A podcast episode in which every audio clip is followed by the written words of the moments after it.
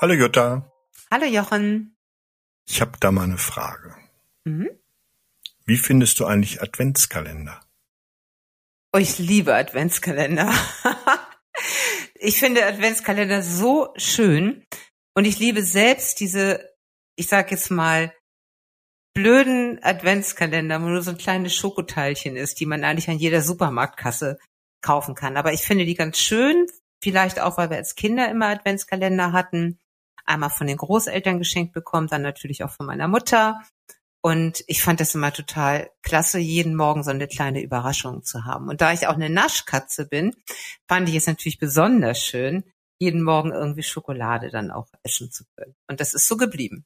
Okay, Adventskalender sind toll. Ja, großartig. Dann lass uns doch mal über den Adventskalender sprechen, den wir zusammen auf deinem Blog vorbereitet haben. Das ist nämlich ein Achtsamkeits-Adventskalender. Genau.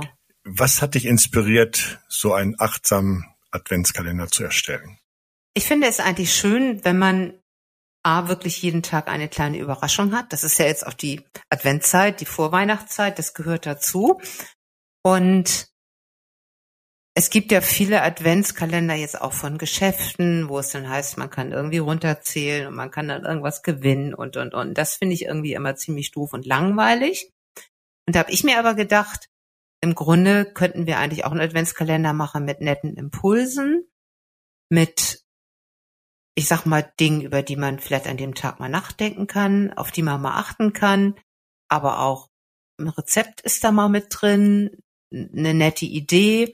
Also mit ganz unterschiedlichen Dingen, die jeden Tag ein wenig Spannung in das Leben bringen, die ganz kurz die Aufmerksamkeit natürlich von einem einfordern, weil man die zwei, drei Sätze auch mal durchlesen muss, aber man kann sich dann schon darüber Gedanken machen, man kann den Impuls oder den Tipp vielleicht sogar direkt umsetzen an dem Tag und das fand ich eine schöne Idee.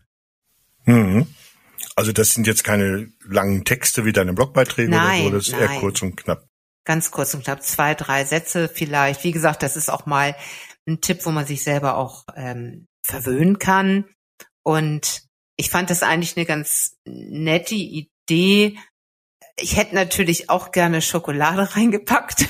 Das ist virtuell ja schwierig. Aber das ist eben virtuell ganz, ganz schwierig. Wie können diese täglichen Impulse dabei helfen, achtsamer durch die Adventszeit zu kommen?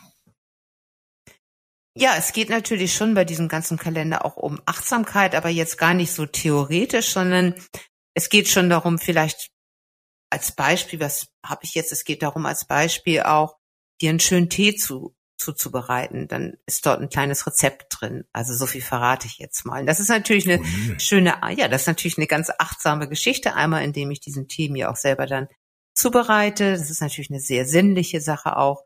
Und dann, wenn ich den Tee, diesen besonderen Tee dann auch genieße. Das ist natürlich auch ein sehr sinnliches Vergnügen.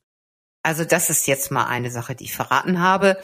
Insofern geht es jeden Tag auch darum, Sicherlich ist immer dieser Achtsamkeitsgedanke dabei, irgendwas zu tun, zu machen, zu überlegen, zu reflektieren, was dich einen Moment lang und vielleicht auch ein bisschen länger in eine achtsame Haltung bringt.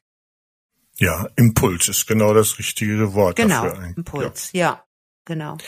Wie können die Menschen, die uns hören, am besten von diesem Adventskalender profitieren? Wie geht man Indem damit sie ihn um? anklicken, Ja, und das jeden auch Tag täglich lesen machen. und das auch täglich machen. Genau. Ja, ich glaube, das Also- ist schon ein wichtiger Aspekt dabei, dass man jetzt Ja. nicht sagt, okay, oh, die Woche habe ich verpasst und dann mal eben alle sieben Nein. Dinger durchklicken. Das Nein. bringt nichts. Nein, das bringt nichts. Das ist ja so wie, wenn man vielleicht früher, aber das ist als Kind, ist mir es auch nie passiert, dass ich irgendwie sieben Tage lang kein, kein Fenster aufgemacht habe. Ja, der Und hing ja auch bei dir in der Wand. Hier muss man ja erst auf die Seite gehen. Ja, Aber das schaffen genau. die Leute. Und dann alle sieben Stück Schokolade auf einmal gegessen haben. Wohl, das hätte ich bestimmt gerne. Nein, also insofern, das stimmt schon. Jeden Tag anklicken, kann man sich ja aussuchen, was weiß ich, wenn man gerade im Büro ankommt, dass man sagt, okay, zwei Minuten nehme ich mir Zeit, um diesen Impuls mir durchzulesen, anzuklicken und dann schauen, wann setze ich den um oder wie achte ich da drauf und so weiter. Aber schon täglich am Ball bleiben. Glaubst du, dass Achtsamkeit in der Adventszeit besonders wichtig ist? auch wieder unbedingt. Leider ist ja die ganze Adventszeit, dieses Jahr ist es ja sowieso relativ kurz, weil Heiligabend auf den vierten Advent fällt. Also insofern fehlt uns ja noch so ein bisschen was quasi von der Adventszeit.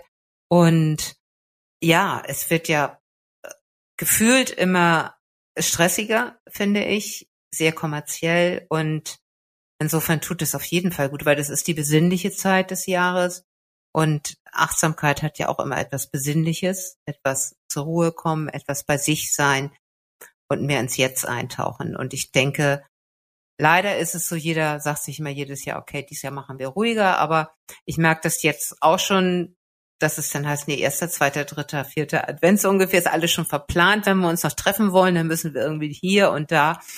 Also ich glaube, das ist generell so eine Sache, die, die sich schwer abstellen lässt. Und deswegen tut sowas, glaube ich, sehr gut.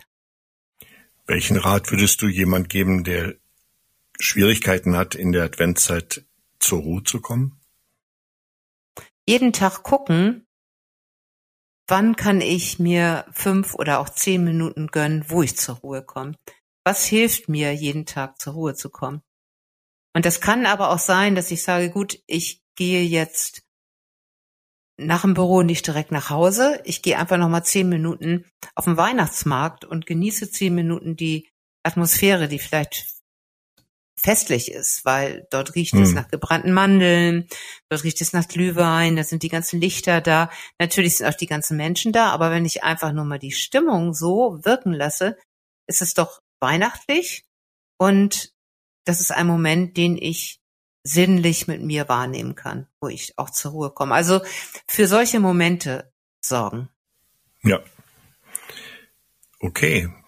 Was wünscht du unseren Zuhörern für die Adventszeit? Ja, für die Adventszeit wünsche ich unseren Zuhörern, ja, was wünsche ich denen? Besinnliche Momente, hm, Momente der Weihnachtsstimmung, mhm. wo man wirklich in Weihnachtsstimmung ist. Denn oft höre ich auch, ich bin irgendwie gar nicht in Weihnachtsstimmung. Also auch wirklich die Weihnachtsstimmung bewusst wahrnehmen. Viel Freude dabei, viel Gemeinsamkeit auch, weil das ist ja auch eine Zeit, wo, wo die Menschen zusammenrücken. Ja, einfach eine schöne, friedliche, besinnliche Zeit. Schön.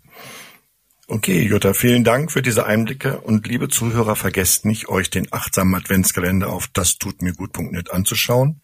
Morgen geht's los. Genau. Das war mal eine kurze Folge zwischendurch. Bis zum nächsten Mal. Bis zum nächsten Mal. Tschüss. Tschüss.